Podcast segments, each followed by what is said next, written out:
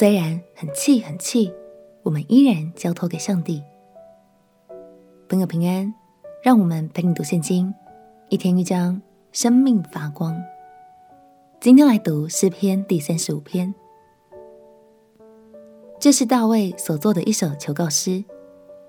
第一次读的朋友可能会疑惑，这首诗怎么充满了大卫的负能量呢？这其实与萨姆耳记上第二十四章的故事有关。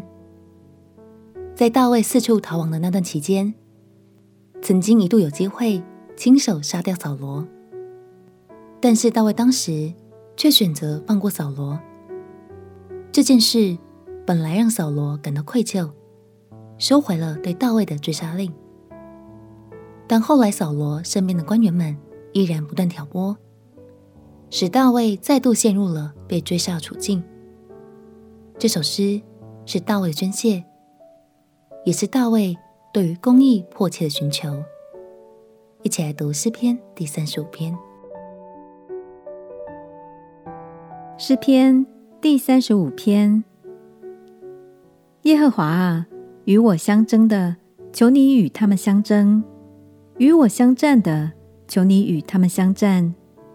拿着大小的盾牌，起来帮助我；抽出枪来，挡住那追赶我的。求你对我的灵魂说：“我是拯救你的。”愿那寻索我命的蒙羞受辱，愿那谋害我的退后羞愧。愿他们像风前的糠，有耶和华的使者赶逐他们。愿他们的道路又暗又滑，有耶和华的使者追赶他们。因他们无故的为我暗设网罗，无故的挖坑，要害我的性命。愿灾祸忽然临到他身上，愿他暗设的网缠住自己，愿他落在其中遭灾祸。我的心必靠耶和华快乐，靠他的救恩高兴。我的骨头都要说：耶和华啊，谁能像你？救护困苦人脱离那比他强壮的，救护困苦穷乏人脱离那抢夺他的。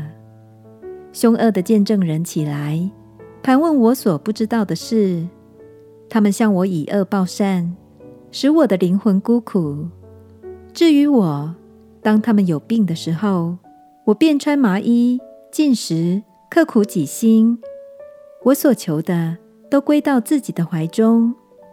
我这样行，好像他是我的朋友，我的弟兄。我去身悲哀，如同人为母亲哀痛。我在患难中，他们却欢喜，大家聚集。我所不认识的那些下流人聚集攻击我，他们不住地把我撕裂。他们如同席上好嬉笑的狂妄人，向我咬牙。主啊，你看着不理，要到几时呢？求你救我的灵魂脱离他们的残害，救我的生命脱离少壮狮子。我在大会中要称谢你，在众民中要赞美你。求你不容那无理与我为仇的向我夸耀，不容那无故恨我的向我急眼，因为他们不说和平话，倒想出诡诈的言语，害地上的安静人。他们大大张口攻击我，说：“啊哈，啊哈！我们的眼已经看见了。”耶和华啊，你已经看见了，求你不要闭口。主啊，求你不要远离我。我的神，我的主啊，求你奋心行起，判清我的事，申明我的冤。耶和华我的神啊，求你按你的公义判断我，不容他们向我夸耀，不容他们心里说：“啊哈，遂我们的心愿了。”不容他们说。我们已经把他吞了。愿那喜欢我遭难的，一同抱愧蒙羞；愿那向我妄自尊大的，披惭愧蒙羞辱；愿那喜悦我冤屈得生的，欢呼快乐。愿他们常说：当尊耶和华为大。耶和华喜悦他的仆人平安。我的舌头要终日论说你的公义，时常赞美你。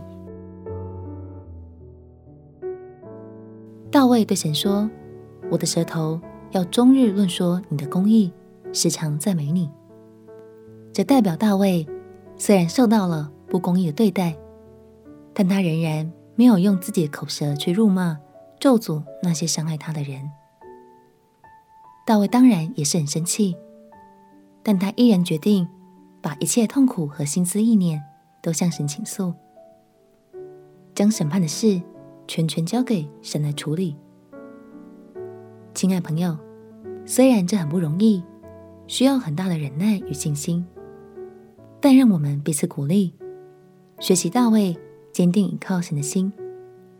我们的口舌就单单用来赞美我们的神吧。我们先祷告，